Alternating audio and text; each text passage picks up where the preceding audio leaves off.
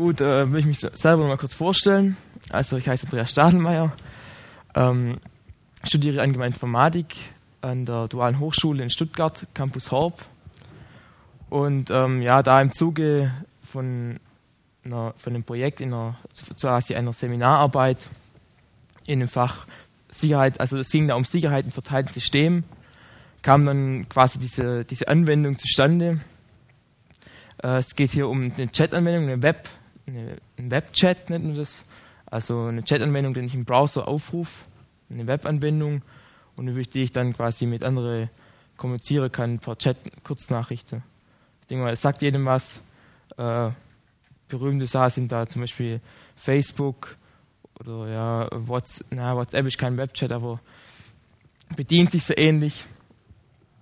Ja, ähm, und das Besondere bei diesem Pretty Easy Privacy Chat soll halt sein, also zum einen, das sollte quasi die Verbindung sein aus Nutzerfreundlichkeit, leichte Bedienung und äh, einer Ende-zu-Ende-Verschlüsselung.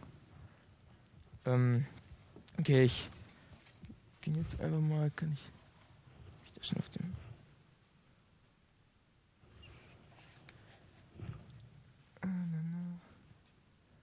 Okay, also zuerst mal kurz zum Inhalt. Ähm, klar, ich musste es wegen einer Seminararbeit machen, aber ich durfte das Thema aussuchen. Und ich habe aus einem gewissen Grund schon länger daran Interesse gehabt, sowas umzusetzen. Deswegen will ich erst mal was über meine Motivation erzählen, wie ich eigentlich darauf gekommen bin, das zu machen.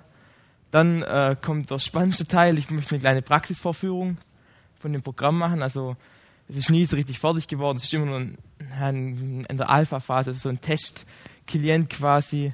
Äh, als ich das letzte Mal vorgeführt habe in meiner Abschlusspräsentation von der Seminararbeit hat es nicht funktioniert, aber ich habe noch ein bisschen daran weitergearbeitet. Ich hoffe, dass diesmal klappt und ähm, ihr da dann quasi kurz eine kleine Vorführung machen könnt und ein bisschen ein paar Chat-Nachrichten Nachrichten austauschen. Da kann man sich dann nachher hinten dann die Laptops nehmen oder okay. Äh, ja, dann kommen wir dann quasi zum technischen Teil. Also ich will kurz was über Grundlage sagen, überhaupt Verschlüsselungstechnik, äh, wie es funktioniert, was dahinter steckt. Äh, das sind quasi die Grundlagen, um dann die Funktionsweise von dem Chat erklären zu können. Äh, ja, und zum Schluss dann noch ein Fazit, also was hat geklappt von dieser Idee am Anfang, eine leichte Ende-zu-Ende-Verschlüsselung, die jeder nutzen kann und die absolut sicher ist, was, wie gut hat sich im Endeffekt dann umgesetzt. Und äh, ja, da der Chat nicht fertig geworden ist, gibt es dann eben, will ich am Schluss noch ein paar andere Anwendungen kurz vorstellen, was man so benutzen kann, wenn man wirklich Interesse daran hat, vielleicht mit seinem, mit seinem Freundeskreis äh, Ende zu Ende verschlüsselt zu kommunizieren. Okay. Also, okay, jetzt erstmal zur Motivation. Also, das erste Problem, also ich bin ja, ich gehe ja immer zu, zu Treffen vom CCC Stuttgart, also vom Chaos Computer Club und fühle mich da zugehörig und für mich ist halt auch Datenschutz ein Thema.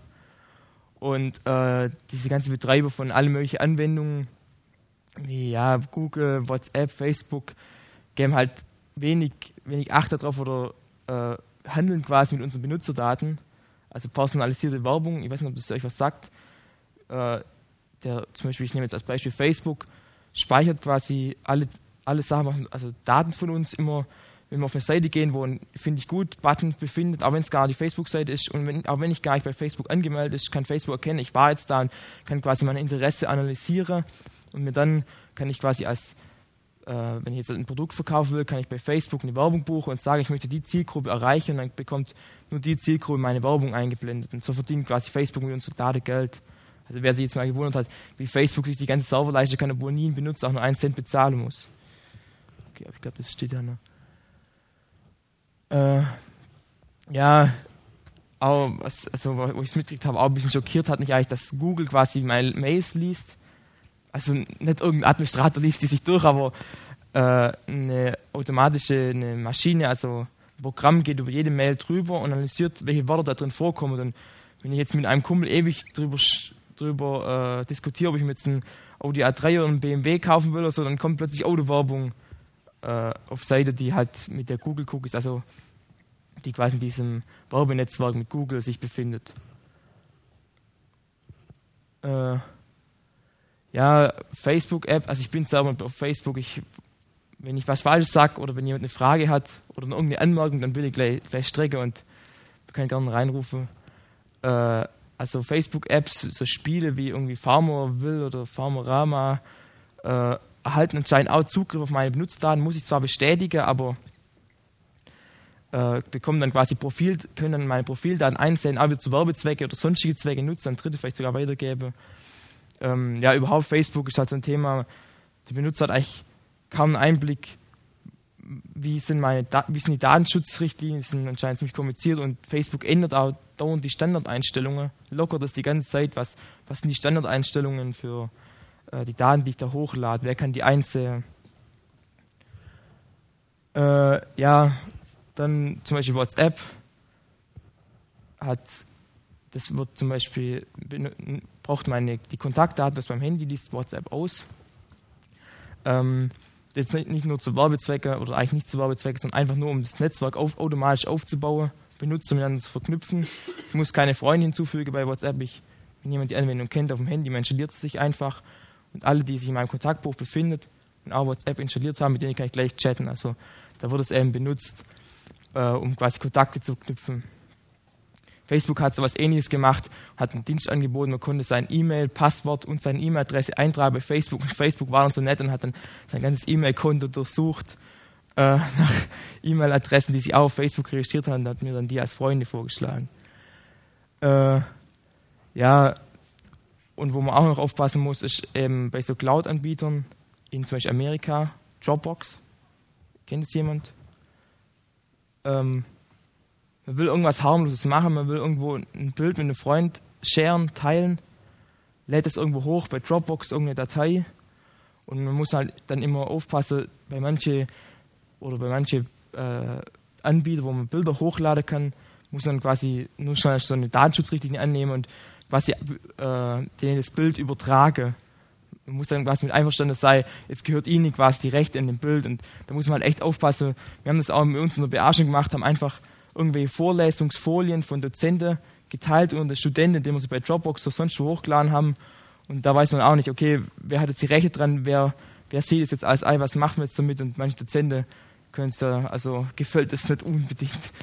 Da muss man halt einfach aufpassen. Also generell ist einfach das Problem, der Nutzer gibt halt die Daten an den Server und, und er weiß noch nicht, was wird jetzt eigentlich richtig damit gemacht, wenn man sich nicht wirklich damit befasst. Äh, ja, an was anderes muss man auch denken, wenn man jetzt auch sich jetzt die Mühe macht, okay, ich lese mir diese Datenschutzrichtlinie durch, ich schaue ganz genau, ich tue bei Facebook die richtige Einstellungen treffe, dass niemand, äh, den ich nicht will, jetzt darauf Zugriff hat und man fühlt sich sicher, dann muss ich einfach, muss einfach daran denken, dass nicht nur dieser Anbieter also wie zum Beispiel Facebook oder Dropbox, die Daten einsehen kann, sondern auch andere, also zum Beispiel die, die Polizei, der Staat, äh, kann die Daten einlesen. Okay, wenn man jetzt keine kriminelle Machtschaft darüber verbreitet, ist vielleicht jetzt kein Thema. Ähm, muss auch dennoch ein bisschen aufpassen, immer dran, also sollte man schon dran denken. Ich kann da vielleicht später noch was dazu sagen. Äh, dann noch wichtig, dass kein System einfach zu 100% sicher ist. Ähm, da, da will ich halt, ähm, das muss sich halt immer im Klaren sein. Also, wenn ich das Problem eigentlich bei alle, so die meisten Anwendungen, die ich kenne im Internet, ist halt die, teilweise sind sie dann auf dem Server, wird von versprochen, sie werden sicher aufbewahrt, aber ich als Benutzer habe eigentlich keine Chance, über die Sicherheit von den Daten zu entscheiden. Also, nur, nur über Ende-zu-Ende-Verschlüsselung ist es eigentlich möglich, dass, äh, dass die Nutzer selber kontrollieren können, wie sicher sind meine Daten eigentlich gespeichert. Wenn ich jetzt kennt, wenn jemand zum Beispiel PGP-Verschlüsselung kennt im E-Mail, sagt das jemand was? Okay, gut, das ist schon ein extra da. Okay, sehr gut. Ähm, bei dieser Ende-zu-Ende-Verschlüsselung werden die Dateien, bevor sie meinen Computer verlassen, verschlüsselt, dass niemand anders einsehen kann, aus der, der die Daten dann bekommt und zu ihm geschickt. Und da kann ich sicher sein, keine Polizei, kein, kein Hacker, der zwischen mir und dem Server oder dem, meinem Chatpartner sitzt, kann die Daten sehr auslesen. Und wenn alle andere Anwendungen wie Facebook oder so können, werden die Daten einfach im Klartext hochgeladen. Und ähm, nicht nur Facebook kann dann die Daten lesen, und falls der Server kommuniziert wird oder überhaupt von diesem Anbieter, können halt die Hacker quasi die Daten einfach einsehen. Und ich habe da keine Macht drüber. Ich muss einfach darauf vertrauen, okay, der wird sich schon genug Mühe geben,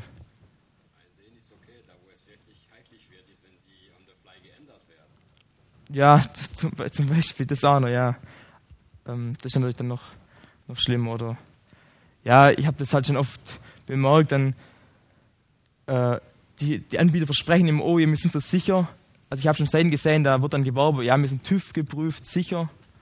Äh, und da ein paar im Publikum lacht schon jemand, okay, äh, das ist, und man geht dann auf die Seite und man muss halt mal nachsuchen und man sieht schon eine Sicherheitslücke an, an, diesem Konzept oder an dieser Seite, ohne dass der überhaupt irgendeinen Penetration-Test machen musste. Also sie sind in Wirklichkeit überhaupt nicht sicher, werben aber damit, ihre, den Nutzerdaten gut aufzubewahren. Also es gilt halt immer dieses eine Problem, wenn jetzt dieser Dienstanbieter meine Daten einsehen kann, zum Beispiel um personalisierte Werbung zu machen, um mich mit anderen Nutzern zusammenzuführen, wie bei WhatsApp oder wie es Dropbox zum Beispiel einsieht, meine Daten, ähm, die Daten, die ich hochlässt, einen Hashwert zu, von, davon zu erstellen. Und dann, wenn jemand anders zufällig genau das gleiche Bild hochlädt, das dann nicht doppelt auf dem Server zu behalten, sondern Speicherplatz zu sparen und die beiden zusammenzunehmen. Also dann können zwei Benutzer auf die gleiche Datei zugreifen, weil es ja die gleiche Datei ist. Und wenn man halt solche komfortabel solche Sachen halt macht und ähm, sein, der Anbieter halt da ein bisschen komfortabel sein will äh, und die Daten vom Nutzer liest und auf eine Ende-zu-Ende-Verschlüsselung verzichtet, dann hat da immer ein Hacker oder sonst jemand, ein Dritter, der Zugriff auf die Daten bekommt, kann dann die Daten halt auch lesen. Und das Einzige, was man halt dagegen machen kann, ist im Endeffekt eigentlich diese Ende-zu-Ende-Verschlüsselung. Okay, Moment, wir können ja eigentlich. Ach ja, das war aus dem Mad Magazine. Das ging hier um die Staatspolizei, kann Daten einlesen. Äh, das, ist, das ist hier der Uncle Sam und es ist quasi eine, das editierte Poster von diesem I Want You for Military Service. Also dieses Werbeplakat, man soll dem Militär, amerikanischen Militär beitreten, da steht es halt hier, okay, ich, uh, I hear you, ich kann dich verstehen, uh, dank uh, Unwanted Wiretapping, also ohne Abhören, ohne äh, ohne Verdacht. Also in Amerika ist es erlaubt, auch ohne, ohne tatsächlich Tatverdacht äh, E-Mails oder Fondgespräche abhören zu dürfen. So wurde es letztens wieder verlängert, darauf, daraufhin ist ja dieses Comic entstanden, wurde jetzt bis 2018 nochmal fünf Jahre verlängert. Also wenn man mit jemand aus Amerika telefoniert oder ihm eine E-Mail schreibt, dann und vielleicht auch, vielleicht auch am Telefon ein paar Mal das Wort Bombe benutzt oder so, dann äh, kann es schon sein, dass die, der Staat mithört. Okay. Äh, gut, mit diesem, ich kenne keinen Anbieter, der diese Ende-zu-Ende-Verschlüsselung anbietet, war jetzt, habe ich jetzt eigentlich gelogen. Also es gibt es schon. Also gerade dieses PGP-Chat kennen ja hier schon einige. Das ist halt dieses äh, alte Problem. Ähm, also jetzt als Nerd benutzt man es eben, gerade sowas wie PGP, äh, Signierung von E-Mails, PGP, Verschlüsselung von E-Mails. Aber es bringt mir jetzt alles nichts, wenn ich mit jemandem kommunizieren will, der keine Verschlüsselung, der dieses PGP nicht benutzt, dann, ja, dann kann ich die sicherste Verschlüsselung haben und es bringt mir einfach nichts. Diese solche Sachen ähm, sind eben nur dann nützlich, wenn es auch wirklich viele Menschen benutzen. So ist es überhaupt bei ganzen Chatprogrammen. Deswegen äh, versucht aber WhatsApp automatisch Kontakte zu verknüpfen, um möglichst schnell ein großes Netz von Nutzer anzubieten. Wenn Facebook niemand benutzen würde, müsste man sich da ja nicht anmelden. Aber wenn ich mich da anmelde, ich, ich habe jetzt eigentlich kaum, ich habe keinen Freund mehr im Freundeskreis, den ich dann nicht schreiben kann. Aber ich habe keinen Freund im Freundeskreis, den ich eine PGP-signierte Mail schicken kann und der dann sagt, ja, dann hat Andi hat die Mail signiert, das ist garantiert von Andi. Also äh, daher habe ich mir gedacht, okay, es muss irgendwie benutzerfreundlicher werden. Also man muss da irgendwie einen, äh, einen Kompromiss finden zwischen sicherer Ende-zu-Ende-Verschlüsselung und äh, Benutzerfreundlichkeit. Also der Benutzer will halt irgendwie nichts installieren, habe ich schon, also das habe ich halt so bemerkt. Ich weiß nicht, ob das jetzt stimmt, wie eure Erfahrungen das sind. Deswegen habe ich gedacht, ich mache es als Webanwendung. Äh, ja, der Benutzer, der will auch dieses Verifizieren in gerade viele so Ende-zu-Ende-Verschlüsselungen, verschlüsselte Chats oder äh, Protokolle wie PGP-Signierung oder Mail erfordern halt so ein Web of Trust aufzubauen. Also wenn man jetzt mit jemandem sicher kommunizieren will, muss man zuvor ihn persönlich treffen oder irgendwie einen Schlüssel oder irgendwie äh, quasi ja, einen Fingerprint austauschen, den quasi einfach verifizieren. Das wollte ich mir halt, halt ich auch versucht, man sich das vielleicht irgendwie ersparen kann. Äh, ja, dann benötigt es halt Software. Das ist für das erste eine Thema, mit dem der Benutzer will nichts installieren. Es ist einfach viel einfacher zu sagen, jemand, okay, komm, benutze einmal mal diesen sicheren Chat, geh auf diese Website, dann können wir schon kommunizieren. Es soll einfach unkompliziert und schnell sein. Äh, und jetzt hier am Schluss noch die Frage, also wer könnte zum Beispiel mir eine verschlüsselte Mail, Nachricht schicken? Ich glaube, ja, da, okay, es gibt leider, oder es gibt zum Glück welche im Publikum, das können, aber wie ihr seht, äh, ich könnte jetzt hier den meisten einfach keine verschlüsselte Nachricht senden, aber ich bin mir sicher, wenn ich jetzt bei Facebook wäre und ich würde meinen Benutzernamen hier hinschreiben, könnte mir jeder an Facebook eine Nachricht senden. Oder fast jeder. Das Problem, und dann habe ich mir gedacht, ich muss einen Chat machen, der genauso berühmt wird wie Facebook wird und dann könnte man verschlüsselt kommunizieren. Okay. Äh, das nächste Teil kommt dann die praktische Vorführung. Okay. Jetzt wird spannend. Ähm, wie machen wir das jetzt? Ihr seht schon, das ist eine abenteuerliche Adresse äh, viele Zahlen. Äh, hat jemand Lust, sich das mal kurz anzusehen? Oder ansonsten mach ich, ich führe es mal kurz vor. Äh, okay, also. Okay, äh, ja, es ist findet sich in der Testphase, also das Benutzerinterface ist, ähm, ich sag mal, äh, einfach gehalten. Ach ja, genau.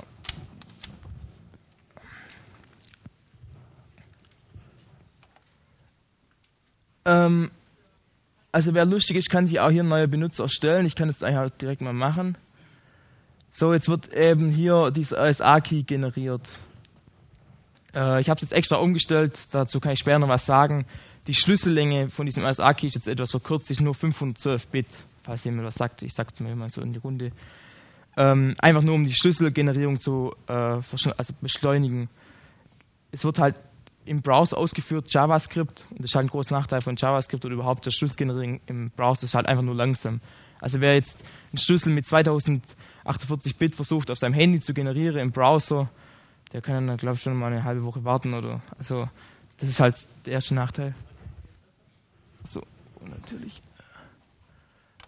Jetzt mal hier. Deswegen habe ich mal zwei Testbenutzer eingerichtet. Also, falls jetzt jemand zufällig mit dem Handy das auch mal ausprobieren wollte, ähm, ich glaube, man kann sich ja am WLAN dem Handy einwählen und diese Zugangsdaten hat, glaube ich, der, der Rins gerade. Also man muss jetzt erst am WLAN einwählen, dann ähm, äh, diese Anmeldung bei der Stadtbibliothek, damit man ins Internet kann. Und dann kann man quasi im Internet über die Adresse auf meinen Chat zugreifen.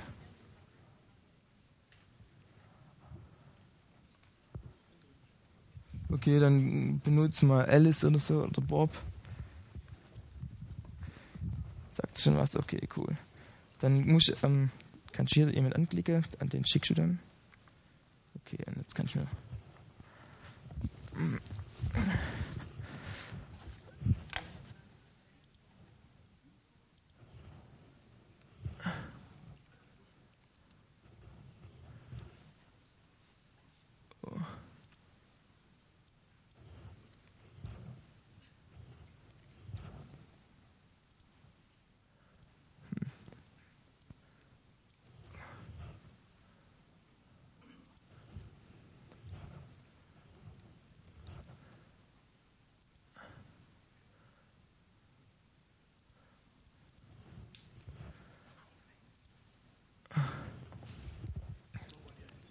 Mhm. Natürlich. Oder äh, können das. Nee, so können das wahrscheinlich nicht lesen hier. Okay, also Rins hat mir schon eine Nachricht geschrieben, ich habe ihm auch schon eine Nachricht geschrieben. Äh, gut, das ist jetzt nichts Besonderes, ja. Äh, kann jedes poplige 0815 10 Zeiler Skript aus dem Internet. Ähm, wir wollen gleich, ich will gleich noch einen kleinen Blick in die Datenbank werfen, wenn, wenn jeder hier das Eingeber hat, dann man kann sich ja doppelt und dreifach als die Benutzer anmelden, also ihr könnt dann auch einfach einen dann nehmen und mit dann oder erstellt euch eine neue. Die Schlüsselgenerierung müsste ziemlich schnell gehen, wenn man nur 512 Bit Schlüssellänge hat.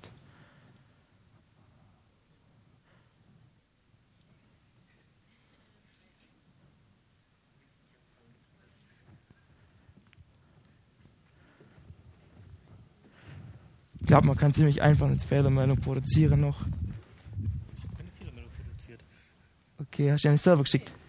Okay, ja. Ah, genau, der Prince hat schon erkannt, wie man probieren kann, ob das wirklich auch verschlüsselt wird. Ähm, okay. Aber das kann ich jetzt kann ich erst später erklären, wenn, wenn wir bis zur Funktionsweise gekommen sind.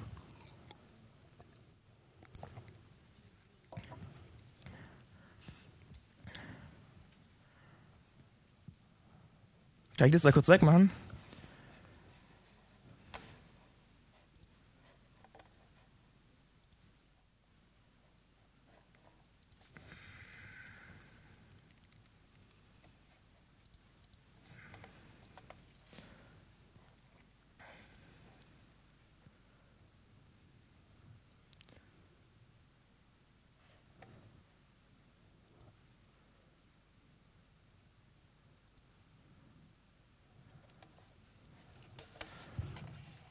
Okay, ihr dürft jetzt.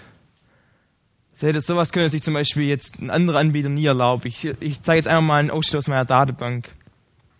Also bei, weiß nicht, irgendeinem anderen Chat würde jetzt halt hier im Klartext die Kommunikation stehen. Äh, und jetzt hier bei meinem eben, also 15 ist Bob und 16 bin ich, Alice. Und äh, das sind quasi die Matches, die jetzt zwischeneinander verschickt wurden. Also und hier nochmal so als Beweis. Bei mir kam an, äh, Hu, hey, nee, also Bob sendete Huhu, dann Alice sagte hey, dann äh, Bob hat dann sich selber verschlüsselt. Okay, dann, äh, okay.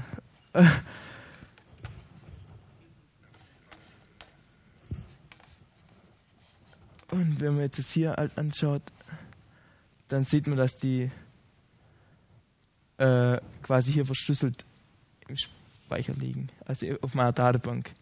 Also jetzt selbst ich als Administrator kann jetzt nicht mitlauschen, was wurde jetzt hier quasi kommuniziert. Weil die, die Nachricht, bevor sie im Win seinen Laptop verlässt, wird verschlüsselt. Und bevor es dann bei mir eintritt und geht dann verschlüsselt übers Netzwerk auf meinen Server. Der behält die Nachricht vor und dann später kann dann ich als Klient, äh, mit einem anderen Klient darauf connecten und die Nachricht abrufen, wenn ich dafür autorisiert bin. Also wenn die Nachricht an mich, jetzt wenn ich als Alice angemeldet bin, an Alice äh, gesendet wurde hier im Autorfeld, dann kann ich die Nachricht abrufen und nur ich äh, kenne das Passwort zu meinem privaten Schlüssel und kann dann ähm, die Nachricht dann quasi entschlüsseln. Nur ich sehe den Quelltext. Also das sind effektiv Ende zu Ende Verschlüsselung. Okay. Kann es umlaute, ja. okay. Ja, es hat halt noch ein paar so Schwächen. Also es kann Umlaute mehr oder weniger. Oder äh, okay. Hat es noch jemand anders geschafft? Bist du drin oder hat es an, an der äh, Moment natürlich. Ach du je. Ja, ich geht mir das irgendwie.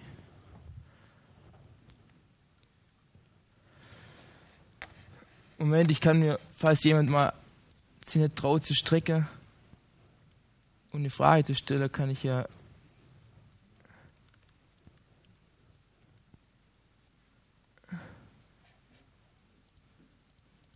Ach genau, wichtig ist das HTTPS am Anfang muss man eintippen.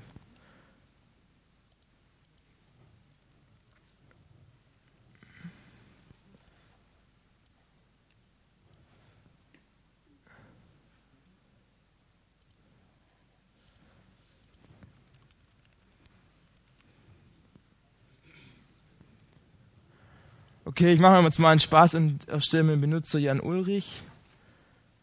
Und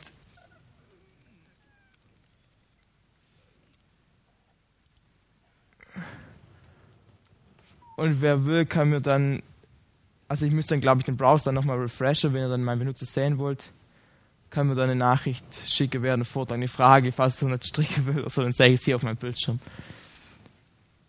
Das müsste eigentlich funktionieren. Ein Problem, die Nachrichten dürfen nicht zu lang sein. Das lässt die Java Library nicht zu, die ich da im Einsatz habe.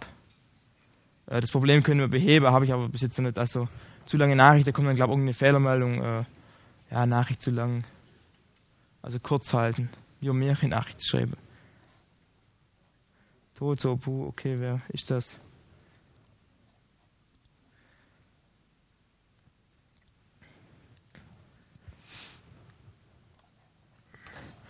Okay, ich würde es einmal weitermachen, dann bis zur Erklärung, was, äh, wie es eigentlich funktioniert, was da geht. Äh, kurz nochmal, wer jetzt zu der Grundlage kommen. Ich hoffe, ich langweile euch jetzt damit, wenn wir jetzt hier schon ein paar PGP-Mail äh, kennen. Also zwei, zwei wichtige Verschlüsselungsarten spielen eigentlich eine Rolle in diesem, dieser Chat-Anwendung äh, die ich, auf die ich kurz eingehen will, die sollte man einfach kennen, überhaupt, wenn man sich mit diesem Verschlüsselungsthema beschäftigt und das mal einsetzen will. Äh, zum einen die synchrone, symmetrische Verschlüsselung. Ähm, das bedeutet einfach, ich habe einen Schlüssel, mit dem kann ich äh, Daten, irgendwie Daten, eine Nachricht verschlüsseln. Die kann niemand lesen, aus der einen Schlüssel hat. Also ich verschlüssel die auf dieser einen Seite äh, durch einen gemeinsamen Schlüssel, also der Empfänger der ist auf dieser Seite und der Sender auf der Seite haben beide den gleichen Schlüssel. Ähm, das wird mit diesem Schlüssel verschlüsselt, wird zum Empfänger übertragen und er kann das, diese Nachricht dann mit diesem Schlüssel wieder aufmachen. Ähm, das, das, Verfahren ist eigentlich ziemlich schnell, ziemlich sicher, also ziemlich praktikabel eigentlich. Es hat halt nur das eine einzige Problem, äh, die ganze Verbindung ist natürlich nur dann sicher, wenn ich diesen geheimen Schlüssel sicher übertragen habe. Und da liegt eigentlich der Hund begraben. Ähm, hier bei diesem Chat haben wir eben, wie jetzt hier bei unserem Chat, haben wir nur einen Verbindungskanal, das ist eben das Internet. Und äh, wenn der sicher wäre, müsste ich, könnte ich mir ja die, die Verschlüsselung sparen. Also da kann man halt keinen geheimen Schlüssel übertragen. Und deswegen hat sich da, wurde sich da mal jemand, oh Gott, den Namen vergessen, dieses asymmetrische Verschlüsselungsverfahren ausgedacht. Ähm, das basiert, wenn es interessiert, auf so mathematische Falltürfunktionen. Ähm, da der Clou hier einfach, es gibt zwei Schlüsselanteile. Jedes, jeder Benutzer erstellt sich selber zwei Schlüsselanteile. Einmal einen privaten Schlüssel, oder beide äh, Gesprächspartner erstellen sich zwei Schlüssel, einen privaten und einen öffentlichen Schlüssel. Und ähm, alles, was mit dem öffentlichen Schlüssel zugeschlüsselt wird von einem Benutzer, kann nur dieser Benutzer mit dem privaten Schlüssel wieder aufmachen. Äh, da ist jetzt, und mit diesem öffentlichen Schlüssel kann man die Sache dann nicht mehr aufmachen. Also da, der Witz jetzt daran, wenn ich jetzt, ich kann den öffentlichen Schlüssel einfach nach draußen geben, jedem, jedem bekannt mache, und dann kann jetzt jeder mit diesem öffentlichen Schlüssel Daten verschlüsseln und es an mich senden. Und nur ich, weil ich den privaten Schlüssel nur für mich behalte habe, den kriegt niemand anders, nur ich kann die Daten dann wirklich aufmachen. So, und da, so kann ich über den gleichen Kanal, kann ich jetzt über das Internet den öffentlichen Schlüssel verteilen. Äh, und ich brauche keinen sicheren Kanal und nur ich kann dann die Nachricht lesen. Bei diesem, bei diesem System gibt es halt auch, leider auch wieder einen Nachteil.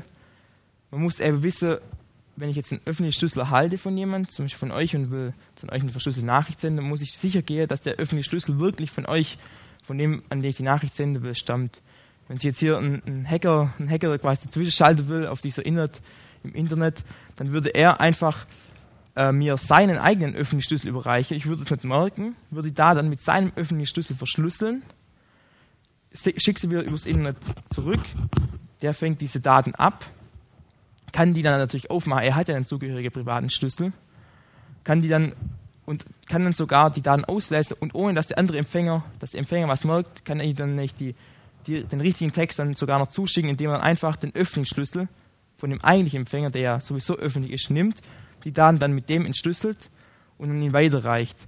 Also dann steht dann quasi hier in der Mitte jemand, der den kompletten Verkehr mitliest und die zwei äh, Kommunikationspartner kriegen davon nichts mit. Aber halt nur dann, außer wenn dann dieser öffentliche Schlüssel halt übertragen wird und ich weiß, okay, das ist wirklich der öffentliche Schlüssel von dem, äh, mit dem ich chatten will oder mit dem ich eine Kommunikation machen will, dann ist das System sicher. Daher auch diese Authentifizierungsverfahren bei PGP-Mail das ist genau das System wie PGP, also von dem ich diese, von dieser Funktionweise, von dieser PGP-Verschlüsselung habe ich, das ist eigentlich, davon ist eigentlich dieser Chat geklaut, können wir sagen. Deswegen heißt der auch so ähnlich wie PGP, er heißt PEP, also Pretty Easy Privacy und PGP steht für Pretty Good Privacy. Ähm, funktioniert genau so, ich muss jemanden authentifizieren, ich nehme seinen Schlüssel, seinen öffentlichen Schlüssel, schaue mir den an und merke merk mir den quasi, also kann ich den in meinem Programm oder kann ihn signieren mit meinem eigenen privaten Schlüssel und weiß dann, wenn ich mit ihm im Chat mit ihm kommunizieren will, weil ich den davor signiert habe, okay, es ist wirklich der Schlüssel von ihm, ich habe den Schlüssel schon mal in der Hand gehabt und ich weiß, dass wirklich dem sein öffentlicher Schlüssel ist. Dann ist die Kommunikation jetzt sicher. Ähm, okay. So, also jetzt, äh, ich hoffe, ich langweile hier nicht mit ein bisschen Technik, also wie es eigentlich funktioniert. Jetzt kommen wir zur eigentlichen Funktionsweise von meinem, von diesem Chatprogramm, von dem PepChat. Ähm, äh, zuerst mal Schlüsselgenerierung. Also das hat jetzt hier wahrscheinlich außer der mit dem Benutzer Toto niemand gemacht. Die hat, ihr habt alle schon die vorherigen Accounts Alice und äh, Bob benutzt. Ähm, der Clou ist halt hier, der Schlüssel wird auf Klientseite generiert im Browser. Ich könnte jetzt den Schlüssel natürlich, im, der Server könnte für mich den Schlüssel generieren, dann wäre die, die Kommunikation aber nicht sicher diesen privaten Schlüssel, wenn ich wirklich eine Ende-zu-Ende-Verschlüsselung habe, darf diesen privaten Schlüssel eigentlich nur ich in die Hände kriegen, denn der eigentliche, äh, der, also ich, der den Schlüssel generiert, für den den benutzt. Da wird zuerst einfach äh, dieses Schlüsselpaar auf Client-Seite generiert. So, und dann äh, könnte ich jetzt sagen, okay, ich behalte den privaten Schlüsselanteil und lege den öffentlich auf den Server. So wird es eigentlich auch gemacht. Das ist nur das Problem, ich will ja das diese Anwendung als Webanwendung habe. Ich will, ich will ja, dass ich mich hier registriere auf dem Laptop und dann einmal mal bei einem Kumpel irgendwo anders an den Laptop gehe, mich da anmelde und dann trotzdem Daten versenden kann. Und, das, und dann muss ich ja irgendwie auf magische Weise diesen privaten Schlüssel von dem Laptop, wo ich mich eigentlich mal registriert habe, dann zu dem anderen Laptop kriege. Und ja, und da führt halt kein Weg vorbei. Ich muss halt diesen privaten Schlüssel doch auf den Server hochladen. Wenn ich jetzt den aber zum Klartext hochladen würde, äh, dann wäre die Sache ja unsicher, dann würden meine verschlüsselten Daten auf der gleichen Datenbank neben diesem Schlüssel zum Entschlüsseln liegen. Daher wird der Schlüssel zuerst noch mit meinem Benutzerpasswort verschlüsselt, also dann wieder mit symmetrischer Verschlüsselung. So nur kann, damit kann quasi nur der Benutzer den Schlüssel benutzen, der das zugehörige Passwort besitzt. Und dann wird es auf den Server geschoben. Da liegt es dann. Okay, ähm, ja, hier habe ich kurze Diagramme erstellt, wie es dann eigentlich. Ja. Ähm, ja, da, ich, da habe ich schon lange ein bisschen rumgerätselt. Ja, das ist natürlich dann ein Problem, wenn ich mich am Server dann authentifizieren will. Brauche ich auch, ich will ja das gleiche Passwort für die Authentifizierung am Server als auch für meinen privaten Schlüssel. Und dazu muss ich halt einmal dieses Passwort quasi dann, also momentan ist noch so, dass das Passwort bei der Authentifizierung im Klartext zum Server übertragen wird. Und wenn jetzt der Serverbetreiber ein böser Mensch wäre oder wenn jetzt der Server bereits kompromittiert, also gehackt, gehackt wäre, dann könnte er das Benutzerpasswort abgreifen und meinen Schlüssel dann quasi benutzen. Äh, auf dem Server gespeichert ist aber immerhin als Hash-Wert. Also da habe ich eine Library gefunden, die ist gehasht und gesaltet, also schwierig. Also wenn jetzt jemand nur Zugriff auf die Datenbank hätte, würde es ihm trotzdem nichts nützen. Äh, überhaupt die ganze Anwendung basiert ein bisschen darauf, dass man dem Server vertrauen muss. Ähm, der, der Server ist quasi auch ein bisschen hier die Zertifizierungsstelle. Momentan gibt es hier noch keine so Authentifizierungsfunktion. Also ich kann jetzt noch nicht wie bei PGP-Mail jemand seinen Schlüssel signieren oder so, sondern ich muss einfach darauf vertrauen, dass wenn ich sage, okay, ich möchte jetzt mit Bob chatten, dass mir dann der Server auch wirklich den öffentlichen Schlüssel von Bob dann reicht. Darauf, das ist halt quasi ein so riesiger Schwachpunkt eigentlich an dieser, an diesem ganzen, an dem Pep-Chat. Man muss eben dem, dem Server vertrauen. Ähm, ja gut, also Nachricht versenden.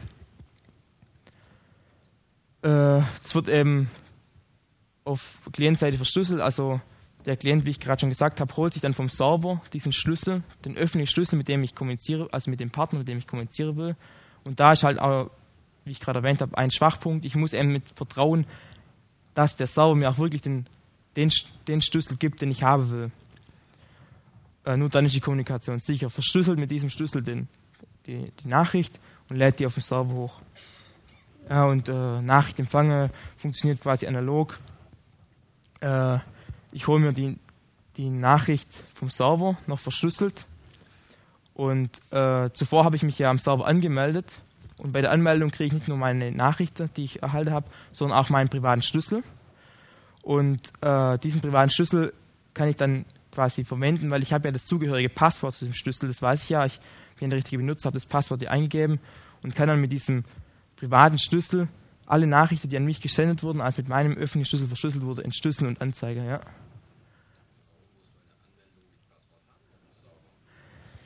Hm, ja, so als bisschen zusätzlicher Schutz.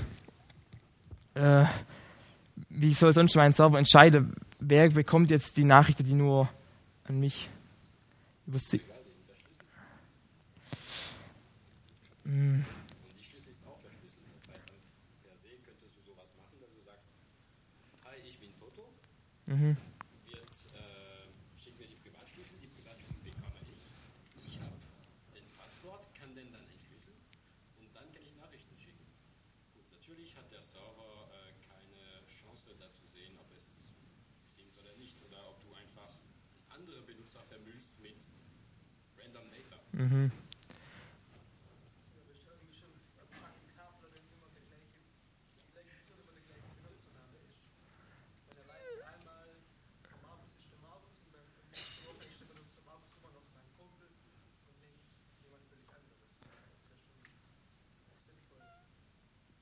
Ein Passwort-Authentifizierung zu haben. Ja, genau, ja. Dann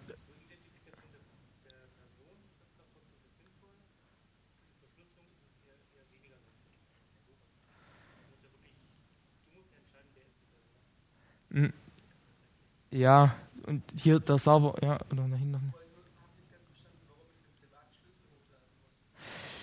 Hm, ich könnte den privaten Schlüssel auch, mir die neue HTML5 oder neue Browser erlauben, das ja einen kleinen Speicher auf dem Computer zu machen. Da könnte ich den Schlüssel auch lokal hier auf meinem Laptop ablegen. Wenn ich dann aber zu einem anderen Laptop, wenn der alte Laptop mir kaputt geht oder ich will an einem anderen Laptop auch mal kurz online gehen, dann habe ich da meinen privaten Schlüssel nicht. Dann muss ich den Schlüssel von diesem Laptop, wo ich mich registriert habe am Chat, übertragen zu dem anderen Laptop, wo ich den Chat dann benutzen will. Ähm, ja, ich. Mhm. Gut, man könnte ihn auch neu generieren. Zum einen, ja, ist zum ersten rechenaufwendig. Zum zweiten habe ich dann ein bisschen weiter gedacht. Ich wollte eigentlich dann später vielleicht noch äh, noch das ein bisschen erweitern, Chat vielleicht noch so als bisschen so Social, ja, so eine Social Community oder also dass man zum Beispiel noch einen Kalender hat, also dass Daten länger auf dem Server gespeichert bleiben und auch, dass der Benutzer dann auch noch Daten, die schon ein Jahr alt sind, noch abrufen kann. Und dann, wenn ich meinen neuen Schlüssel generiere, sind halt alle Daten, die ich mit dem alten Schlüssel verschlüsselt habe, dann weg. Wenn ich den dann wegwerfe. Das ist halt das Problem. Und der Server, der das, äh, wo ich noch einen Rinse frei beantworte. Der, der Sau, der dient halt hier ein bisschen so als Zertifizierungsstelle. Er, er lässt halt jeden Benutzernamen nur einmal zu und durch diese Passwort-Authentifizierung am Server kann ich dann halt sicher gehen, wenn ich jetzt sage, hallo, ich, äh, mein Benutzername ist Jan Ulrich, so und so geschrieben, J groß, U groß, und er chat dann mit jemandem, der genauso heißt, könnte ich sicher sein, oder wer dem Server vertraut, wenn ich als Entwickler kein Misch gebaut habe oder als, als Serveradministrator, dass es dann wirklich auch ich bin, jetzt bei, ja, ich nehme jetzt hier immer PGP als Referenz, aber ja, wenn man zum Beispiel bei PGP, wenn ich jetzt sage, okay, mein Fingerprint ist äh, Hexwert F3, irgendwas könnt ihr euch nicht merken und ist dann viel schwieriger auszutauschen. Das soll einfach ein bisschen benutzerfreundlicher sein mit diesem Usernamen. Das ist die Idee dahinter.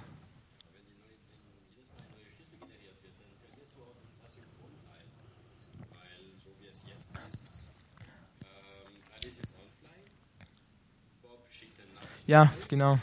Alice meldet sich an, kriegt eine neue äh, Privatschlüssel, versucht die Nachrichten für Alice zu lesen und das ist Müll, das da rauskommt, weil eben die Schlüssel ist anders. Ja, stimmt, man kann keine Offline-Nachricht, das stimmt. Das ist dann äh, ja. Das ist dann OTA, genau, ja. So, oder halt.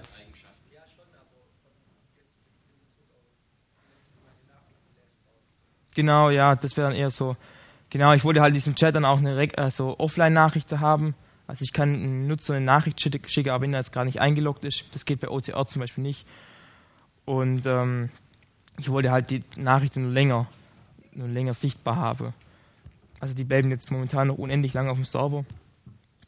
Und äh, wenn man jetzt, wer mir jetzt hier eine Nachricht schickt, die kann ich in zehn Jahren quasi noch abrufen. Das ist was aber, ja, das bringt auch viele Schwachstellen eher mit sich. Falls jetzt dann, äh, ach ja, genau, dann war noch das mit diesem Passwort für die, warum ich das, den, den Schlüssel hochlade auf dem Server und warum man sich mit dem Passwort anmelden muss am Server, um den Schlüssel dann zu erhalten. Das soll einfach, äh, ja, noch ein zusätzlicher Sicherheitspunkt sein, weil viele Benutzer nehmen halt schwache Passwörter. Und wenn ich jetzt sage, jeder kann diese, meinen privaten Schlüssel abrufen und er kann ja nichts damit machen, weil ich habe den ja mit einem Passwort verschlüsselt. Und wenn man jetzt aber ein schwaches Passwort hat, der Hacker, also ja, ich sage jetzt immer Hacker, also ihr wisst, wie es gemeint ist, der, der hat, der Cracker, der Angreifer, der hat jetzt unendlich, halt unendlich lang, aber er hat lange Zeit, jetzt diesen, diesen privaten Schlüssel zu knacken, sich über einfach alle möglichen Passwörter auszuprobieren. Und wenn ich jetzt halt dann kein so sicheres Passwort habe, kriegt es dann irgendwann raus. Liegt jetzt aber der Schlüssel auf dem Server und der Angreifer muss das Passwort quasi erraten. Also im Server immer fragen, okay, ist Jan Ulrichs Passwort jetzt 1, 2, 3, 4? Kann der Server antworten Nein. Oder ist es 1, 2, 3, 4, 5? Kann der Server antworten Nein. Und wenn er jetzt fünfmal oder sechsmal probiert hat, kann der Server sagen, so, das ist jetzt offensichtlich ein Angriff, du probierst einfach Passwörter durch, ich sperre dich jetzt und schick. Äh, ja, und der Benutzer, wenn es wirklich der Benutzer ist, muss jetzt irgendwie mh, hm, sich irgendwie per E-Mail oder sonst wie neu verifizieren und sagen, okay, ich habe jetzt wirklich nur sechsmal versehentlich Passwort eingegeben. Es war kein Angriff, es ist einfach nur ein zusätzlicher Schutz. Der Benutzer kann jetzt auch schwache Passwörter vergeben.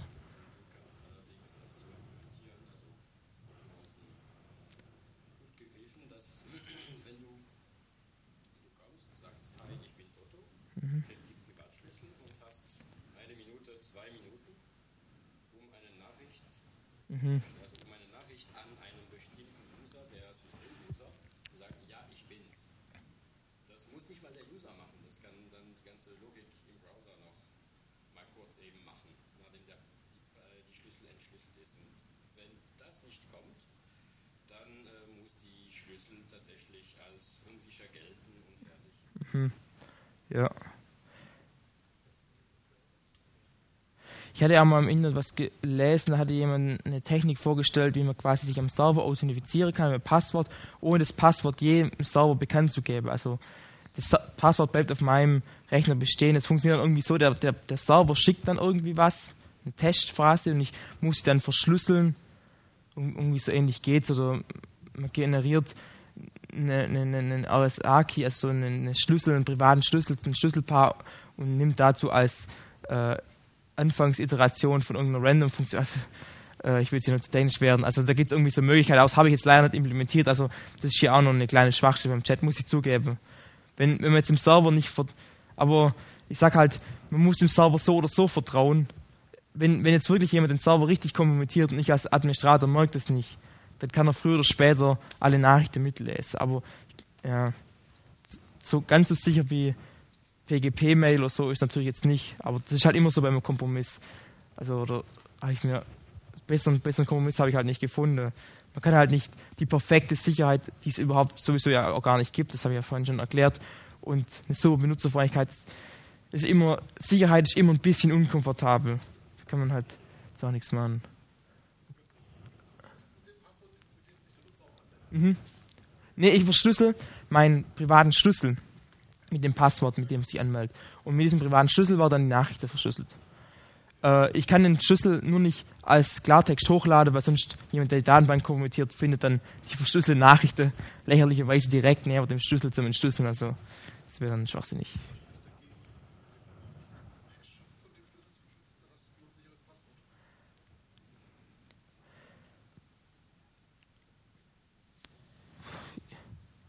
Äh, Moment, jetzt muss ich nachdenken. In, in, Wirklichkeit wird er auch mit dem Hash verschlüsselt. Das ist irgendwie so das Problem. Also die, diese, diese Leib, äh, dieses Passwort wird nochmal, wird nochmal verstärkt, indem man Hashes von dem Passwort bildet und es irgendwie kompliziert zusammensetzt. Also das wird, das passiert dann sowieso schon. Ähm, wenn jetzt der, der Angreifer muss trotzdem nur ein Passwort auf, rauskriegen, nämlich das richtige Passwort. Weil auf den Hashwert von dem Passwort kommt dann ganz leicht, indem man den Hashwert von diesem Passwort bildet. Also, okay. Äh, ich mache jetzt einfach mal weiter. Hat noch jemand eine Frage? Und sonst irgendwas? Willst noch? Äh, ich, wir haben jetzt eigentlich schon viel von diesem Kapitel hier jetzt gerade schon besprochen. Also was sind so Vorteile? Der Server dient als Zertifizierungsstelle. Also äh, der nimmt mir ein bisschen Arbeit ab. Ich muss nämlich so sehr auf die Zertifizierung, auf die, äh, ja, auf die Zertifizierung von, von Schlüsseln. Also ich muss nicht mehr andere Benutzer authentifizieren, wie beim PGP-Mail-Verfahren. Moment, ich zeige mal kurz hier diese, äh, das aus dem X. Das ist ein Ausschnitt aus dem XKCD-Comic, das kennt vielleicht schon jemand. Ähm, ja, da ist halt gerade dieser Schwachpunkt von dieser, von diesem PGP-Mail. Also wenn ich jetzt halt gerade keine PGP-Software auf meinem Computer habe oder den Schlüssel von jemand schickt mir eine Nachricht, hat die signiert, damit dass er wirklich die Nachricht von ihm kommt. Und ich habe aber diesen noch nie persönlich getroffen und ich habe auch noch nie seinen Schlüssel in der Hand gehabt. Dann kann ich mir jetzt sicher sein, okay, ist dieser private Schlüssel, mit dem der das signiert hat, wirklich ihm seiner? Das ist ja genau dieses Problem mit dieser asymmetrischen Verschlüsselung. Ja, genau, ja, also genau so, wer ist ihm? Jeder, ich, jeder hier kann sich jetzt einen, einen äh, PGP-Schlüssel anlegen und äh, den auf irgendeinen Server hochladen und sagen, der PGP-Schlüssel gehört zur der Mailadresse ja janulrich.gmx.de oder so. Also können sich jetzt für mich ausgeben, das ist ganz einfach. Die Sicherheit entsteht erst dann, wenn wir uns mal persönlich getroffen haben und ich gesagt habe, okay, das bist wirklich du, mit dem ich kommunizieren will und das ist wirklich dein Schlüssel, dann ist es sicher. Und jeder, jeder Spammer, Sonst wer könnte jetzt einfach über, äh, über eine E-Mail drüber schreiben, PGP Signed Message, also das ist dieser Wrapper für jede PGP signierte, also könnten. Hm? Nur wenn du PGP-MIME nicht nutzt. PGP-MIME? Das ist äh. Ach so, ach so, ja, okay, nein, okay, wir müssen nicht. Und wenn ich jetzt das habe ich auch oft, wenn ich jetzt zum Beispiel E-Mails in meiner dualen Hochschule abrufe, dann mache ich das in so einem Webinterface, da habe ich halt nicht mal so ein PGP-Programm, also nicht mal so ein Programm, wo mir dann äh, berechnet, ob das wirklich die richtige Signatur ist. Da, da sehe ich dann wirklich nur das, da sehe ich oben, okay, da steht PGP sein Message. Manche Dozenten von uns verschicken dann E-Mail an, an ihre Stud äh, also Studenten, die signieren, tun sie PGP signieren, aber ohne dass auch nur ein einziger Student jemals überhaupt nur mitbekommen hat, dass der Mann PGP benutzt äh, der Dozent. Also das ist dann auch sinnlos. Der Dozent, der hat die erste Lektur angefangen mit, das ist mein Fingerprint, oder? Nee, äh, nee, nee, ich weiß nicht. Da habe ich vielleicht geschlafen oder war da, ich weiß nicht, äh, kann sein. Muss. Okay, okay, oh Gott. Okay, ähm, äh, ja, und das wurde hier halt quasi, das ist sarkastisch, dieses Comic. Das ist schlecht, ja. Äh, er sagt hier, okay, wie können Sie kontrollieren, dass eine E-Mail wirklich verifiziert äh, signiert wurde? Wie kann man verifizieren, dass eine E-Mail wirklich signiert wurde von dem Absender? Ja, man soll einfach davor, danach Ausschau halten, ob hier oben über der Nachricht so was steht wie PGP Signed Message und dann, dann stimmt es schon. Und das ist eben genau nicht, dann stimmt es eben nicht. Bei meinem Chat soll es aber quasi so sein, dass das dann wirklich so funktioniert, weil mein Server schaut danach, nur der Benutzer, aber das haben wir ja vorher schon besprochen, kann sich mit diesem Benutzernamen anmelden. Und wenn da steht, kommt von Jan Ulrich, dann ist es wirklich Jan Ulrich. Also da wird es dann hier gelten. Okay.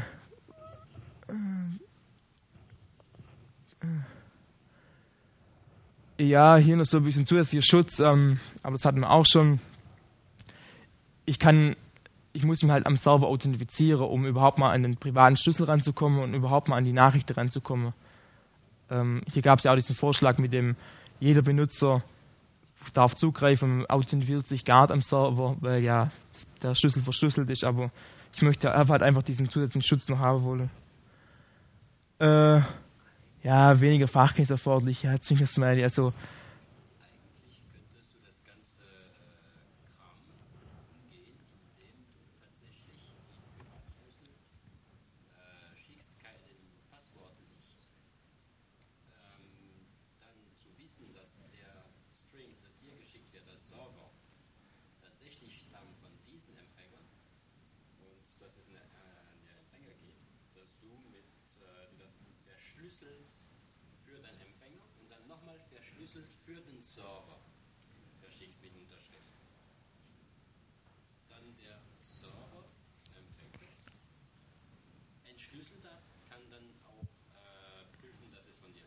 Also ich signiere quasi die verschlüsselte Nachricht.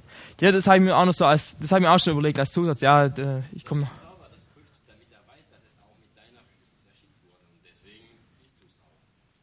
Mhm.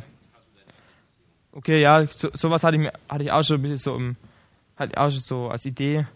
Danach überhaupt ähm, hatte ich auch als Idee noch eine Schnittstelle in diesem Chat einzubauen, dass quasi äh, man nicht mal die Webseite aufrufen muss, um mit anderen Chatpartnern zu kommunizieren, sondern einfach eine E-Mail an meinen Server senden kann. Der, die E-Mail ist signiert äh, mit einem Schlüssel, der sich der am Server angemeldet ist. Der Server kann erkennen, okay, äh, ich habe der Schlüssel ist bei mir angemeldet und er hat es mit diesem Schlüssel äh, signiert. Also muss von ihm kommen und kann dann die Nachricht weiterleiten. So ein das war auch noch die Idee dahinter. Ähm, ja, habe ich aber jetzt aber halt nicht so umgesetzt. Also gut, kann sich darüber streiten. Hat halt alles seine Vor- und Nachteile. Okay, war ich? Äh, ja, genau, weniger Fachkenntnis erforderlich. Ähm, ja, gerade dieses Ganze mit dem Server übernimmt die Zertifizierungsstelle, soll halt einfach dem Benutzer ein bisschen Arbeit abnehmen. So die Idee dahinter. Ähm, generell ist halt so, wenn man wirklich sicher im Internet unterwegs sein will oder sowas nutzen will und wirklich sicher sein will, die Nachrichten kann niemand lesen, außer mir und meinem, dem Empfänger, sollten halt beide Seiten doch, doch ein bisschen was von Verschlüsselung verstehen, ein bisschen wissen, was sie machen. Man sollte halt nicht gerade auf Phishing-Mails reinfallen oder, oder sonstiges, das, das ist halt immer so ein bisschen dabei, aber hier, ich wollte halt einen benutzerfreundlichen Chat haben, der das so ein bisschen, ja, da muss vielleicht dann nicht ganz so viel wissen. Äh, dann meine Anwendung ist noch Open Source, das ist auch noch ein, finde ich jetzt eigentlich noch ein Pluspunkt. Äh, wenn wir nachher meine Folien vielleicht noch online stellen können, dann im, auf der Website vom CTCS, da kann ich einen Link reinmachen zu meinem GitHub.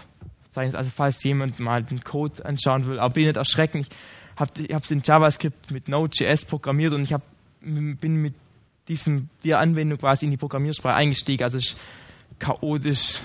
Ist halt leider so. Also man müsste eigentlich dann nochmal viel neu machen, also das ganze Ding eigentlich nochmal neu konzipieren. Also gut. Ähm, ja, hier können quasi andere Entwickler können dann kontrollieren, okay, was macht der da eigentlich? Hat es Sinn? Ist es überhaupt sicher? Gerade bei anderen Anwendungen äh, weiß man halt, das ist halt dieses Problem, die sagen dann immer, ja, wir sind so sicher, wir passen so auf deine Daten auf. Man weiß halt nicht, was im Hintergrund passiert. Bei Open Source Anwendungen kann man theoretisch selber nachschauen. Und gerade diese Verschlüsselung, diese Schlüsselgenerierung, diese Verschlüsselung, die findet ja auch im Browser statt. Und der mit einem JavaScript. Und da wird quasi auch nicht irgendein Programm übertragen, sondern da wird ja wirklich JavaScript-Code übertragen. Dann kann ja ich auch als Benutzer auch lesen. Also das ist ja quasi zwangsläufig Open Source, die Klientseite. Auch wenn, auch wenn das restliche, der Server jetzt nicht Open Source wäre. Ja, Nachteile, äh, der Rechenaufwand ist schon sehr groß.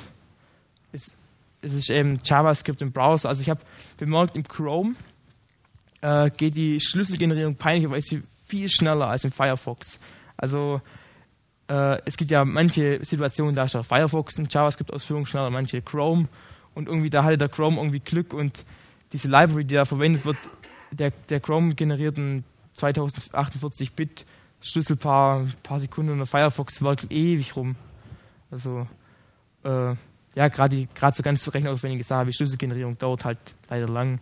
Aber die, aber die Verschlüsselung von Nachrichten, wenn ich jetzt ganz viele Nachrichten empfange, große Länge, ich weiß nicht, wir haben es jetzt nicht ausprobiert, aber würdet ihr merken, das dauert dann einfach lange, er muss lange rechnen, bis er alle Nachrichten entschlüsselt hat. Ähm, dann ein weiteres Problem, der Server kann jetzt halt nicht mehr so viel machen.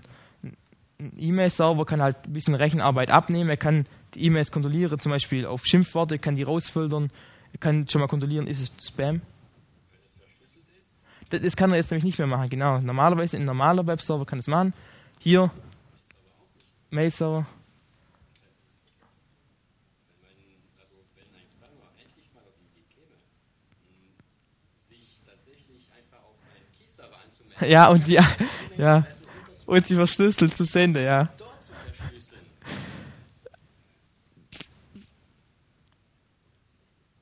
zu ist gut, aber man hat einen sicheren Empfänger. Okay, ja, aber normalerweise, oder wenn man über Facebook chat oder sonst wie WhatsApp, da kann man halt, der Server kann ein bisschen über, äh, kann da ein bisschen was abnehmen, ein Klient, der kann Schimpfworte rausfüllen, der kann sagen, ist es Spam oder nicht, kann Nachrichten wegwerfen. Hier bleibt das alles am Klient hängen. Ähm, das ist eben auch ein Sicherheitsrisiko. Das ist auch ein Sicherheitsrisiko. Also es heißt immer, diese ganze Verschlüsselung Browser ist unsicher. Das stimmt auch so ein bisschen. Also gerade mit dem, der Server kann nicht kontrollieren, welche Nachricht wird hinterher geschickt. Und wenn ich jetzt eine Lücke, wenn ich jetzt unsorgfältig war auf der, bei der Programmierung von dieser Webanwendung und jetzt irgendein Angreifer kann jetzt quasi mir eine Nachricht schicken, die jetzt irgendwie äh, meinen Browser dazu bringt, dann irgendwelche Sachen zu machen, die ich nicht will. Das, das ist manchmal möglich, das nennt sich Cross-Site-Scripting-Lücke zum Beispiel, also falls jetzt jemand was sagt. Äh, wenn ich jetzt halt da einfach nicht sorgfältig genug war, dann ist die ganze Verschlüsselung hinfällig. Dann ist sogar ja, quasi noch gefährlich, diesen Chat zu verwenden. Kann ich mir sogar noch Viren einfangen, weil mir einfach irgendjemand Nachrichten senden kann, ohne dass die davor nicht kontrolliert wurde vom Server oder sonst wem. Äh, generell auch diese Schlüsselgenerierung oder Verschlüsseln von Dateien, Nachrichten im Browser ist ähm, doch ein bisschen unsicherer als bei irgendwelchen anderen Anwendungen. Also wenn ich jetzt ähm, irgendein Programm zum Verschlüsseln benutze, muss ich es einmal runterladen und einmal installieren. Ich muss einmal dafür sorgen, das Programm ist jetzt sicher vom Server, so wie ich es will, zu mir transferiert worden. Wenn ich jetzt hier diese Webanwendung benutze, jedes Mal, wenn ich mich anmelde, muss das komplette Programm vom Internet runtergeladen, von einem Server und im Browser ausgeführt werden. Und hat jedes Mal hat dann quasi ein Angreifer die Chance, hier äh, Code einzuschleusen, auf dem Server, den Server zu bringen, was falsch zu verschicken, sonst irgendwie was zu machen.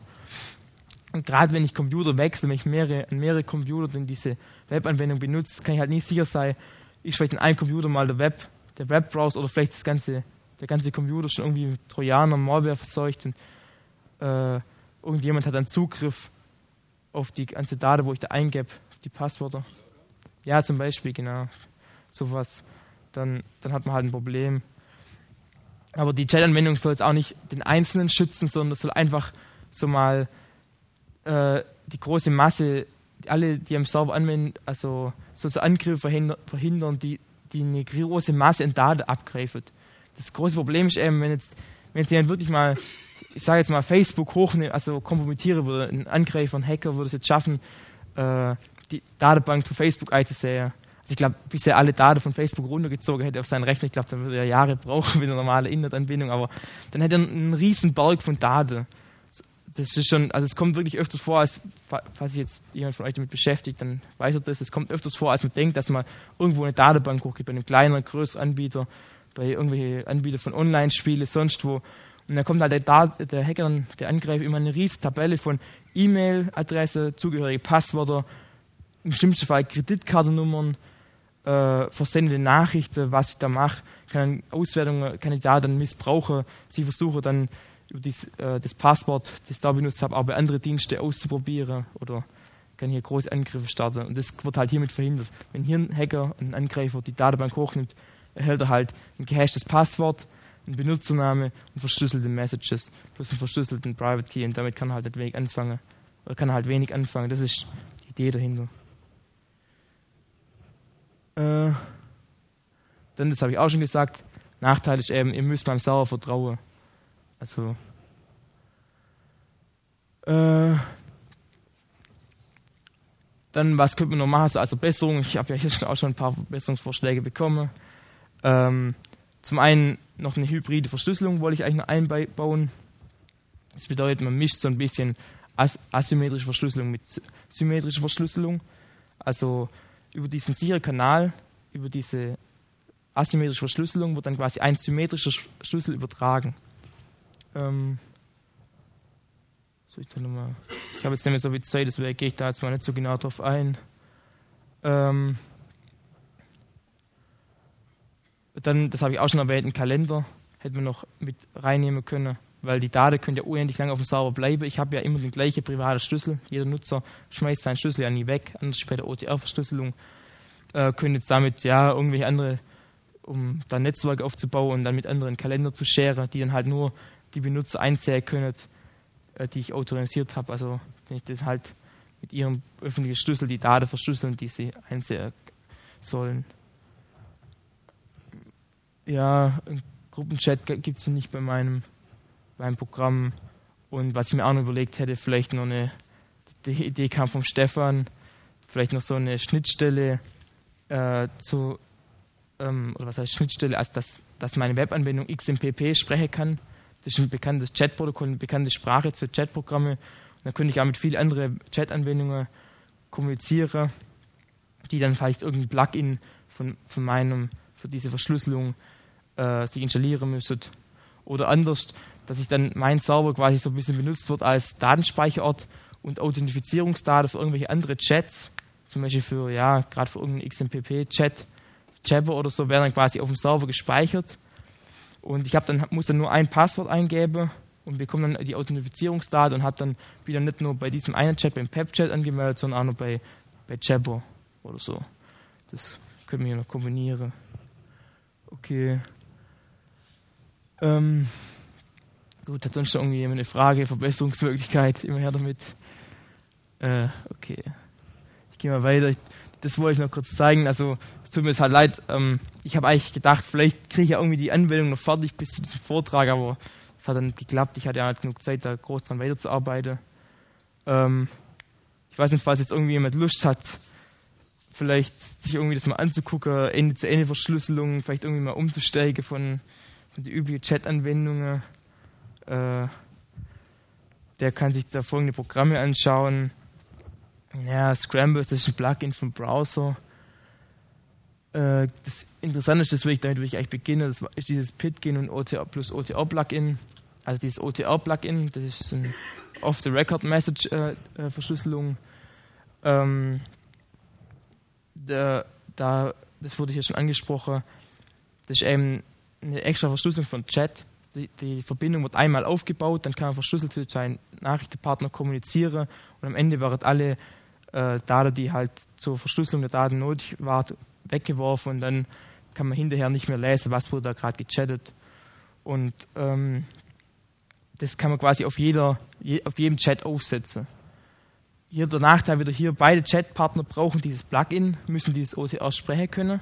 Aber dann kann ich das über jeden, jeden Chat drüber, drüber legen quasi. Also ich kann dann quasi Facebook Nachrichten schicken und bevor ich es absende, einfach mit diesem OTR-Plugin verschlüsseln und der Empfänger muss dann halt auch dieses OTR-Plugin haben und kann dann die dann quasi wieder entschlüsseln, aufmachen. Und dann geht es quasi auch wieder über einen Facebook-Server oder über sonst irgendeinen Chat, sonst wo. Und sind aber trotzdem Ende zu Ende verschlüsselt. Genau, das, das ist dann quasi noch. Genau, ja, das ist dann noch der weitere Clou, wenn man OCR-Plugin dann mit diesem Pitchen, geme Pitchen gemeinsam benutzt. Dieses Pitchen, da ist die Idee dahinter, eine Chat-Anwendung, die möglichst viele Chat-Protokolle sprechen kann. Äh, und indem man dann quasi mehrere Konten anlegen kann, unter anderem ein Facebook-Konto, ein ICQ-Konto, ein Jabber-Konto. Und ich habe dann die ganze Freunde, die ich da schon habe bei Jabber, Facebook, sonst wie, werden dann quasi, könnte ich sagen, importiert in Pitkin, kennen dann mein Pitkin auch. Und jetzt muss ich dann nur noch welche davon überzeugen, ja, installiert ihr auch dieses Pitkin oder dieses OTR-Plugin, beziehungsweise dann beides. Und dann kann man mit denen dann mal OTR verschlüsselt chatten. Also da gibt es meiner Meinung nach schon ein bisschen, also erstmal hat man ein gutes Gefühl, im OTR verschlüsselt chattet, weil man irgendwie so denkt, ja, juhu, niemand kann mitlesen, hihihi. Hi, hi. Und zum anderen, ähm, wenn man, es gibt da Anwendungsfälle dafür, wenn man jetzt halt irgendwie mal doch ein Passwort jemand übermitteln will äh, oder jemand soll dir eine Überweisung machen und du willst ihm kurz deine Kontodaten durchgeben, dann muss es nicht unbedingt im öffentlichen WLAN über WhatsApp sein, sondern da kann man halt doch äh, so eine OTR-Verschlüsselung verwenden. Okay. Mhm.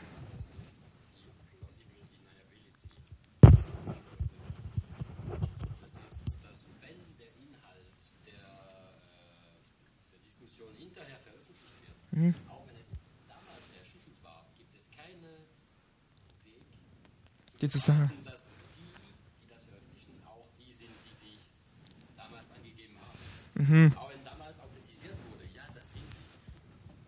Okay. Ja, hm. also du meinst dann vor Gericht nicht mehr oder halt.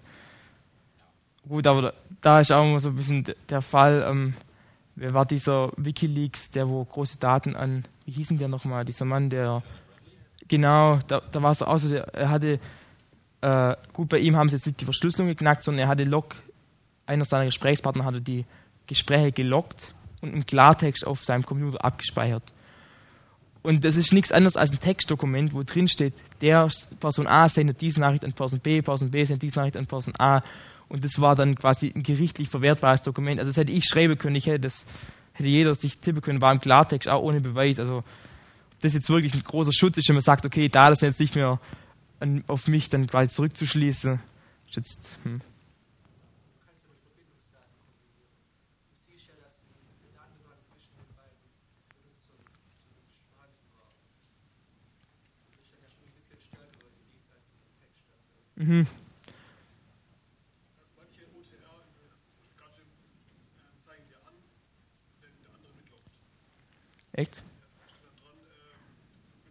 wird aufgezeichnet. Okay. Dann kann man anders sagen, Idiot. Mach sowas. Hm? Ach ja, das war auch ein Plugin vom Browser. Ja, das wollte ich mir noch angucken, habe ich aber noch nicht geschafft vor dem Vortrag, ja. Okay.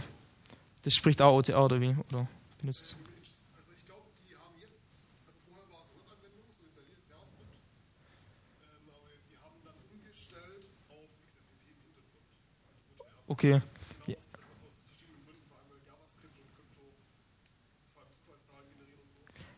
Obwohl, da habe ich dann eigentlich eine ganz gute Library. Ich glaube, meine Library, oh gut, ja, es ist, es ist unsicher, Zufallszahl gen zu generieren, aber sie, sie fragt immerhin Zufallszahl gleich bei irgendeinem Anbieter ab, der irgendwie Weltraumwelle, das Rausch im Weltraum oder so aufnimmt, irgendwie über eine Satellitenschüssel und dann absolute Zufallszahl generieren kann. Also quasi, ähm, ja, genau, das ist dann wieder das zweite Problem. So, es ist und bleibt halt irgendwie doch unsicher, ja. Da kann ich's machen. Mhm. Okay.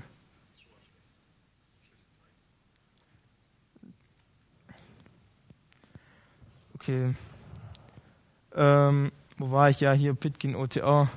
Ja, wer es anschauen will, wenn ich vielleicht diese Vortragsfolien hochlade, man kann, das sind hier Links, man kann draufklicken, kommt zur offiziellen Webseite, kann sich runterladen. Man muss, es ist eigentlich schon ziemlich benutzerfreundlich, also man muss halt doch zwei Programme noch installieren, man muss dann bei Pitkin dann noch was aktivieren, man muss dann unter Tools, äh, Add-ons, muss man dann noch dieses Off-the-Record-Messaging einen Haken setzen. Ähm, ja, aber es bedient sich eigentlich ziemlich intuitiv, also ich denke mal, das kriegt man hin.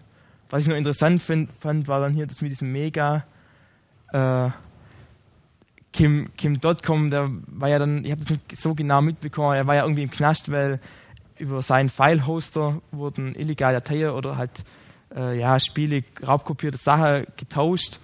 Und ich fand es halt witzig, wenn, wenn man dann halt mal richtig Druck kriegt, dann, dann ist plötzlich möglich, eine Verschlüsselung zu machen. Also niemand schert sich ja wirklich so um Datensicherheit oder hat so ein bisschen das Gefühl, dass ich will jetzt nicht übertreiben, aber und dieser Kim.com, dem ist jetzt ganz plötzlich ganz wichtig, dass niemand die Daten seiner Benutzer lesen kann. Aber halt auch nur aus dem einen Grund, weil er dann halt sagt, okay, wenn jetzt die Polizei kommt und sagt, oh, deine Benutzer tauschen hier illegal Videos, Spiele, Musik aus, kann er sagen, ja gut, schauen Sie in die Datenbank rein, ob das wirklich stimmt und dann kann dann niemand sehen, was die wirklich austauschen, weil die Dateien halt verschlüsselt sind. Ähm, ich, ich wollte es mir eigentlich auch anschauen, habe es aber nicht gemacht. Habe mir da keinen Benutzeraccount angelegt. Äh, was ich dazu sagen muss, bei Mega ist es eben so, äh, viel dieser, wie sicher die Verschlüsselung ist, ist halt auch, ähm, wie gut wurde es implementiert, wie gut wird da halt aufgepasst. Und naja, dieser Kim.com scheint ein PHP-Noob zu sein. Äh, und da kamen gerade beim Start von Mega schon ein paar richtig große Schnitzer zur Sicherheit zum Vorschein. Und dann muss man sich halt echt fragen, okay, wenn er jetzt schon die Webseiten überhaupt äh, so schlecht implementiert hat, wie gut ist dann wirklich diese Verschlüsselung? Aber ja, man kann darauf vertrauen, muss aber nicht. Also, okay, das kann man sich mal anschauen. Ich habe es halt hier dann zugeschrieben auf diese Liste. Okay. Ja, gut, dann äh, danke, dass ihr gekommen seid. Finde ich gut. Das ist schon ein Zeichen, interessiert euch ein bisschen für Datenschutz, äh, Datensicherheit. Äh, ja, danke den CCCS, dass ich es hier halten durfte. Ähm, wenn es noch irgendwelche Fragen sind, Anregungen oder sonst was, wenn jemand mir helfen will, das Ding noch weiter zu programmieren, bitte vortreten. Ja, ansonsten wäre es jetzt. Ich glaube, die Stunde ist jetzt auch rum. Okay. Die Stunde hat mir Zeit gegeben, wenn ich richtig weiß. Danke, danke für eure Aufmerksamkeit.